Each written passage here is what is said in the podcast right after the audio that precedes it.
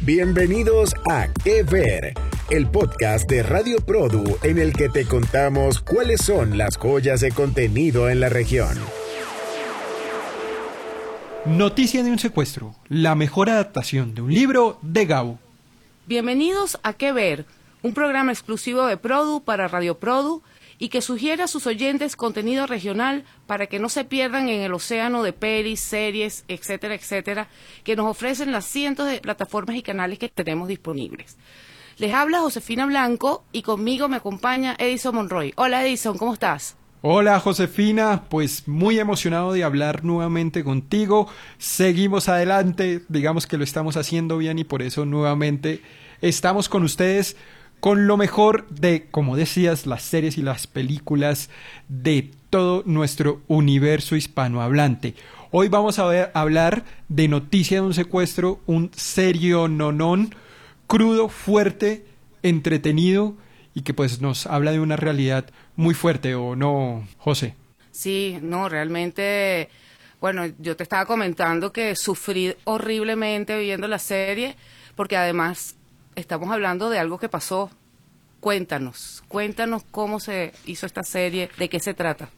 Bueno, esto es una serie, a su vez basada en un libro que se llama igual, Noticia de un secuestro, de nuestro novel en Colombia, Gabriel García Márquez, que escribió por allá en el año 1996, que a su vez habla de algo, de un hecho que fue realidad eh, tristemente acá en Colombia a principios de los 90 y no es solo un secuestro, sino de nueve secuestros que hubo por aquella época en la que pues Colombia sufría de todo este movimiento de los narcotraficantes que pues bueno todavía eh, lastimosamente se vive pero en esa época era aún más crudo y estaba en su momento eh, pues más álgido toda la situación social. Estaba Pablo Escobar en el cartel de Medellín y otros cuantos narcos en otros eh, carteles. Él estaba también en el cartel de Cali. Y en medio de, todo ese mundo, eh, pues los narcotraficantes no querían que pues fueran, cuando fueran capturados o cuando se entregaran a las autoridades, no querían ser extraditados a Estados Unidos o a otro país que los requiriera, sino querían pagar sus delitos acá en Colombia. ¿Por qué? Pues porque acá la justicia iba a ser mucho más suave eh, con ellos. O bueno, eso era lo que creían.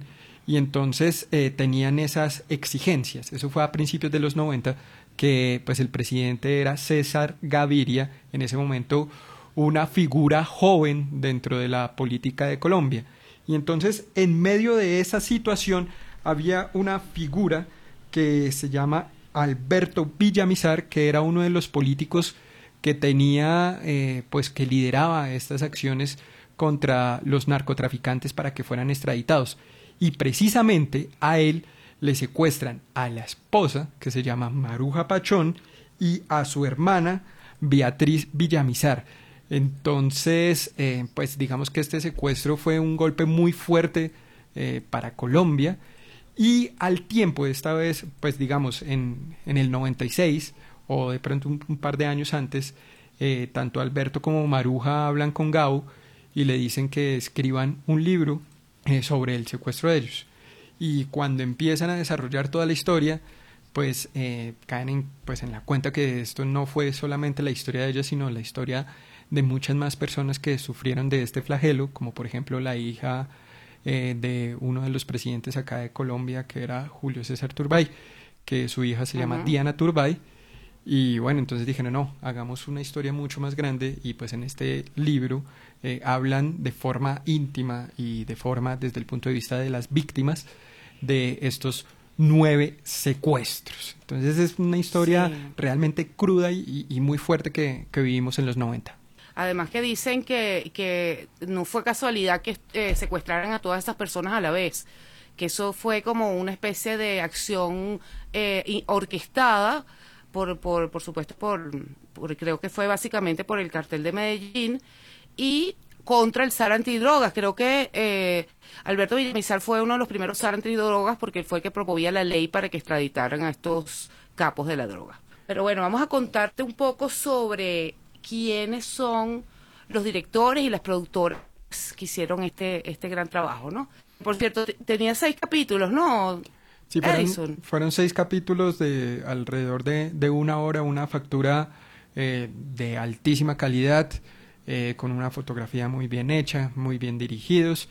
Y digamos que pues lo chévere es que se grabó acá en Colombia con un director internacional precisamente eh, porque uno de los productores de, la serie es el, propio hijo de, Gabriel García Márquez. Sí, Rodrigo, Rodrigo, García, García Barcha. Barcha, claro, hijo también de, su madre Mercedes.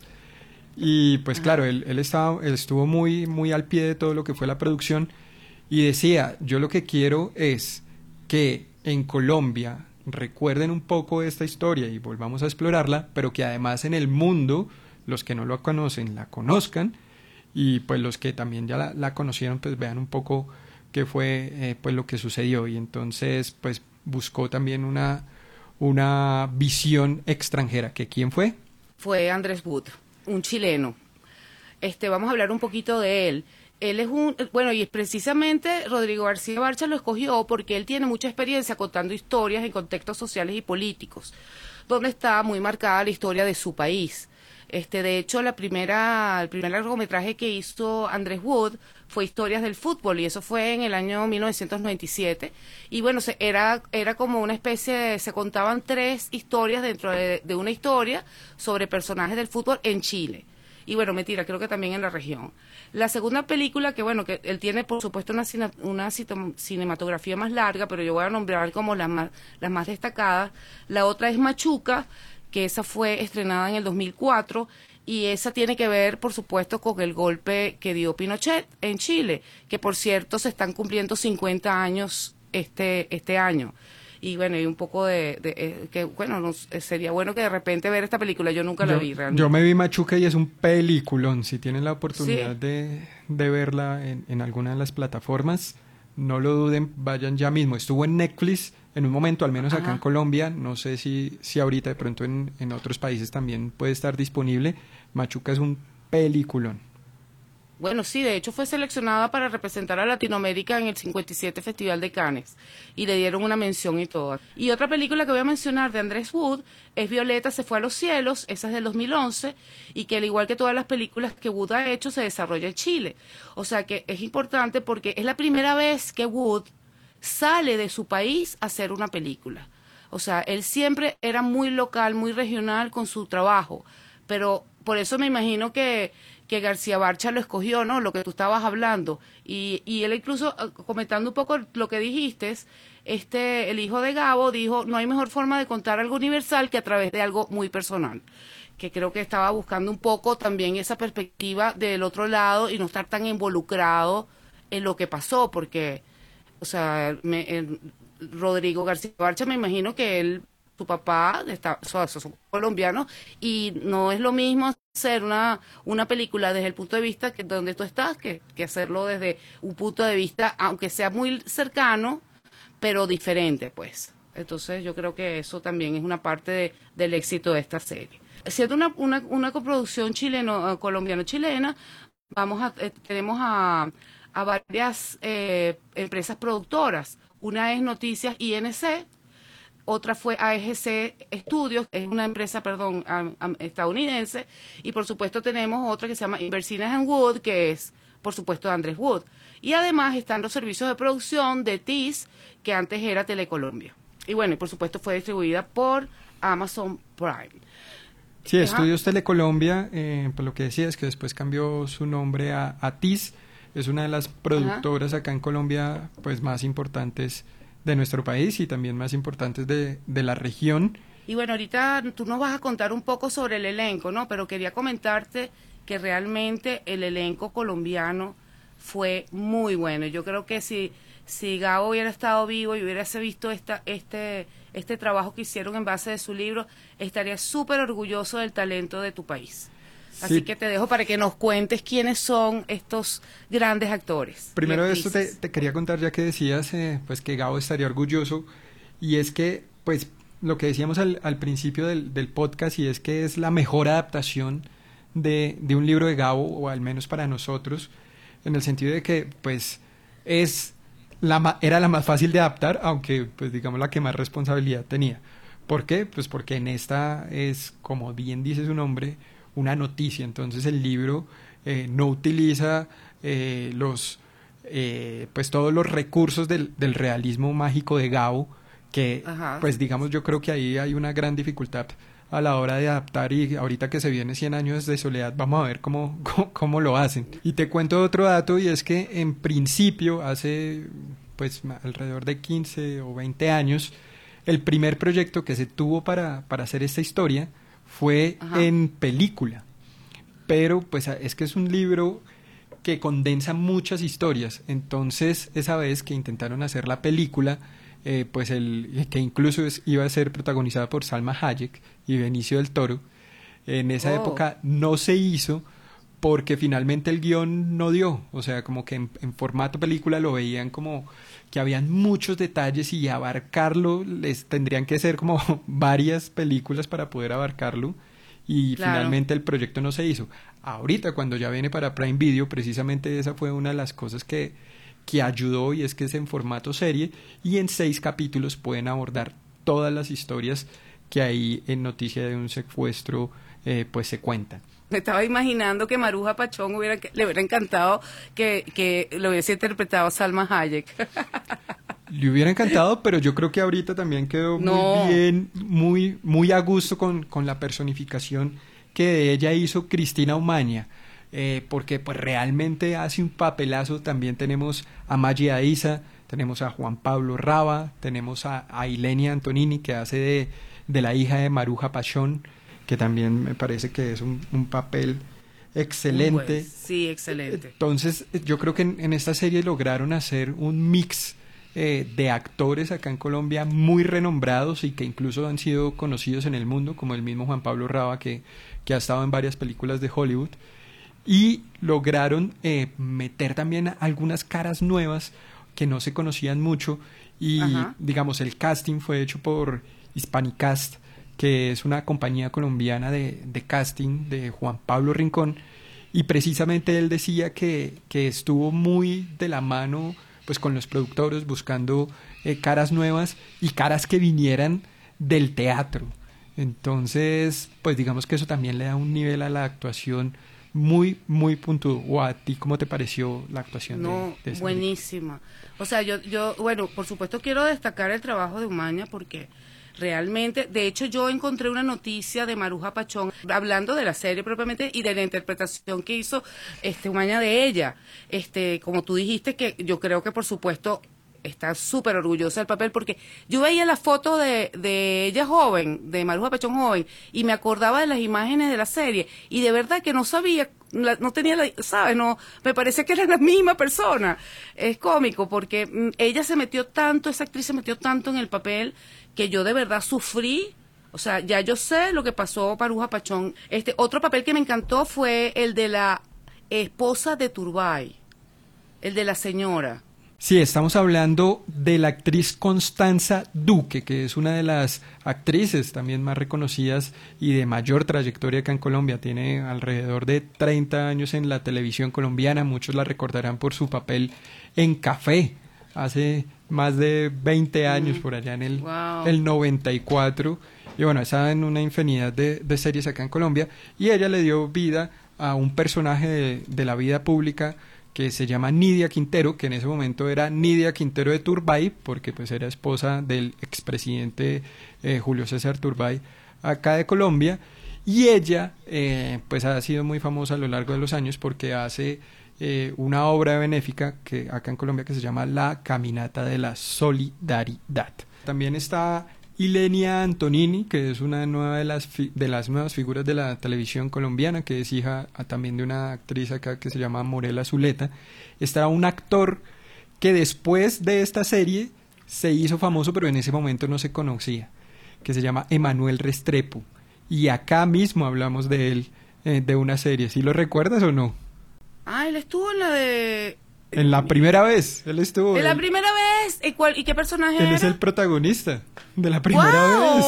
¿En serio? ¿En serio? Pero, pero ¿por qué no lo relacioné? ¡Qué horror! Porque es que está muy distinto, o sea, se ve realmente el trabajo actoral. En, en esta eh, serie hace el papel de uno de los secuestradores de Diana Turbay, es decir, de Maggie Isa, de un joven Wow. que pues tiene un- una doble cara en el sentido de que pues él, él, eh, pues tiene su parte humana como todas las personas, a pesar de que pues es secuestrador también quiere salir adelante, incluso quiere estudiar y lo que muestra la serie es eso, que la sociedad misma lo corrompe y a pesar de que él quiere cambiar, no hay escapatoria. Ahí les dejo. Y es un personaje totalmente diferente a lo que vemos en la primera vez. No, lo que te quería comentar es que una de las cosas que también, bueno, que por supuesto es pura actuación de esta gente y que y que también creo que es una parte de la del approach o de la aproximación que hizo Andrés Wood a este a este gran trabajo de Gabo es que pone el toque este dramático de la relación entre Maruja Pachón y Alberto Villamizar, ¿no?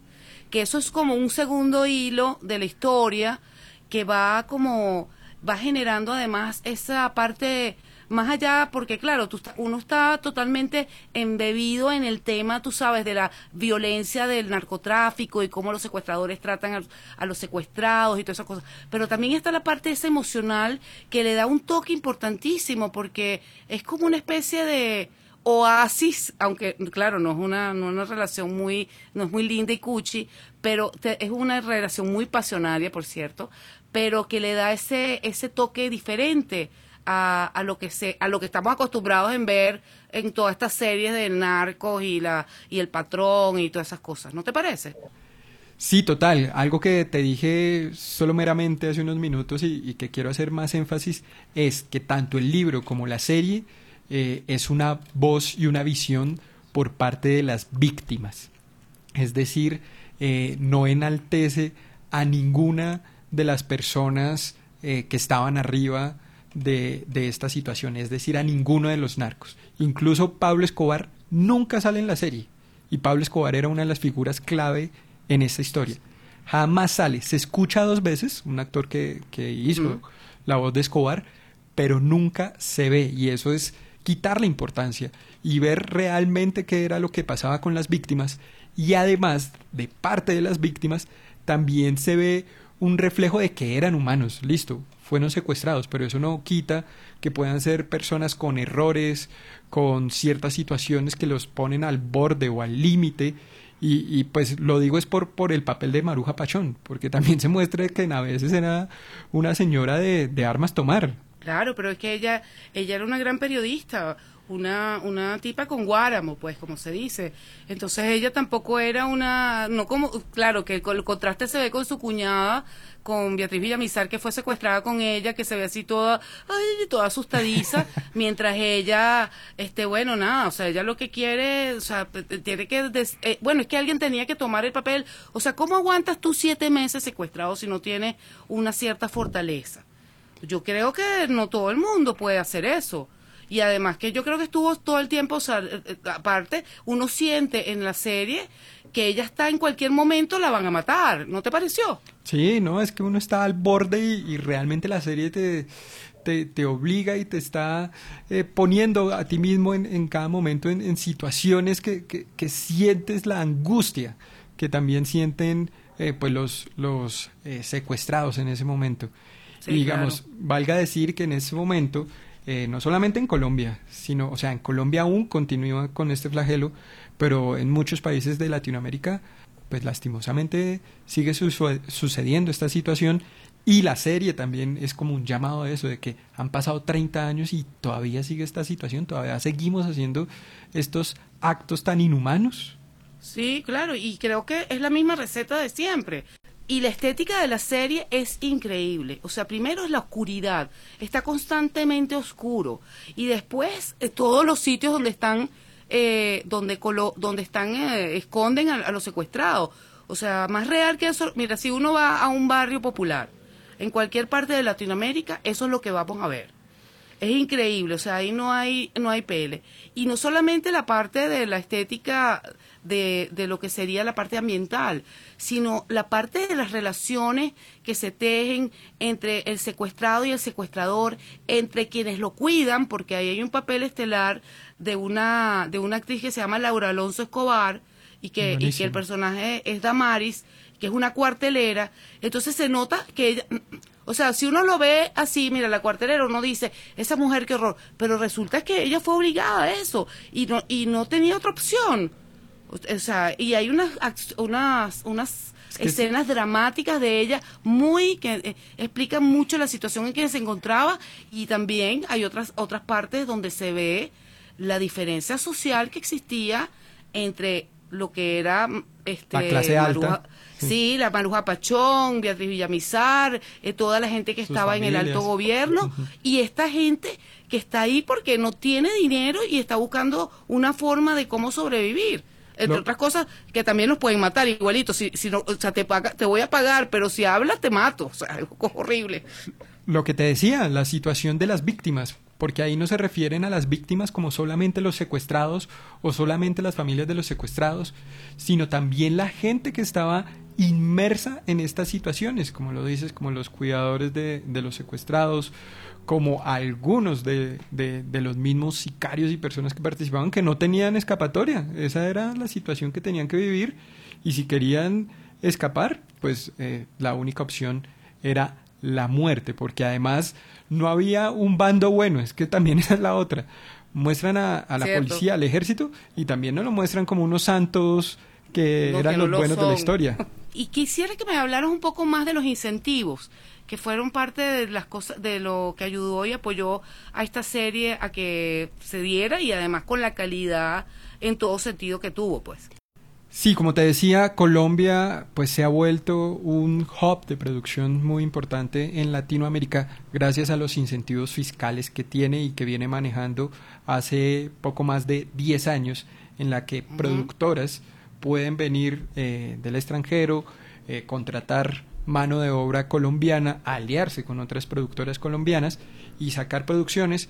Y hay diferentes mo- modalidades eh, para devolverles parte de lo que invierten acá en Colombia. Entonces, pues digamos que ese ha sido un gran beneficio que ha traído un gana-gana de, de ambas partes. Se grabó en algunas locaciones acá en Colombia, en exteriores, en Bogotá, en Medellín, en, en alrededores de, de estas grandes ciudades y pues lo que vemos tal cual es eh, situaciones que estaban pasando en ese momento, locaciones que existen y que no han sido, que no tienen que ser cambiadas mucho porque realmente es que no ha, no ha cambiado mucho la arquitectura de este país. Sí, es verdad. Entonces, pues, Igual que de aquí.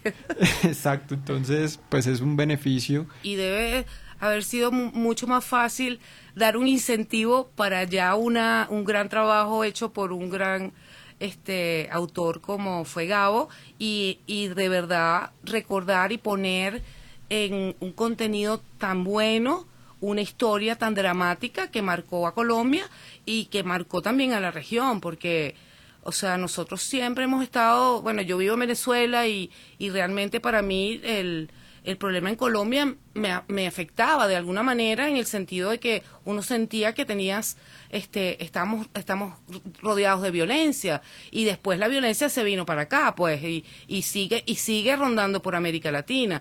Entonces yo creo que eso es un tema que, que aunque la gente crea que eso pasó en los 90, puede haber pasado en los 90 en Colombia, pero está pasando en dos mil y pico aquí en Venezuela, en Nicaragua, en, en Chile hubo una manifestación terrible. O sea, es una cosa que, que vale la pena que la los latinoamericanos estemos conscientes y que los extranjeros cuando vean esta serie afuera entiendan realmente lo que hemos vivido aquí en esta región. Entonces yo, yo creo que es una gran idea haber hecho este trabajo y creo que además hacerlo de la mano de una obra tan seria de un periodista y un autor como fue Gabriel García Márquez, o sea, le da todo el sello de credibilidad y yo de verdad que estoy muy feliz de que la hayan hecho y bueno, y después que sufrí tanto viéndola, creo que un aplauso para Colombia y para, para los colombianos, para todos esos actores, para Andrés Wood, etcétera, y bueno, y para ti también, Edison. Oye, gracias por meterme en, esta colada, que nada tengo que ver. Pero bueno, muchísimas gracias.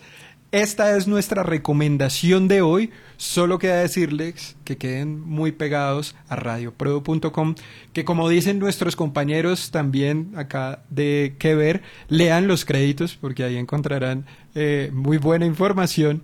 Y también que les dejo una pregunta y es la siguiente. Se viene 100 años de soledad, que la está haciendo Netflix acá en Colombia. En estos momentos, a esta hora están grabando 100 años de soledad. ¿Será que esta obra, la obra cumbre de Gabriel García Márquez, eh, logrará eh, superar lo que se hizo en Noticia de un secuestro? Tiene todos los ingredientes. Gabriel García Márquez se negó muchas veces a hacer una película de, de 100 años de soledad porque la ¿Ah, veía sí? muy difícil. Pero digo yo, en esta época dorada de la televisión y de las series es posible.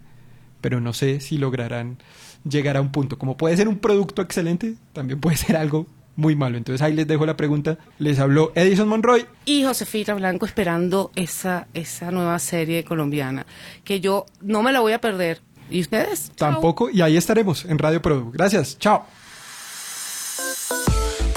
Esto fue Que Ver, un podcast de Radio Produ en el que comentamos los contenidos más destacados de la región.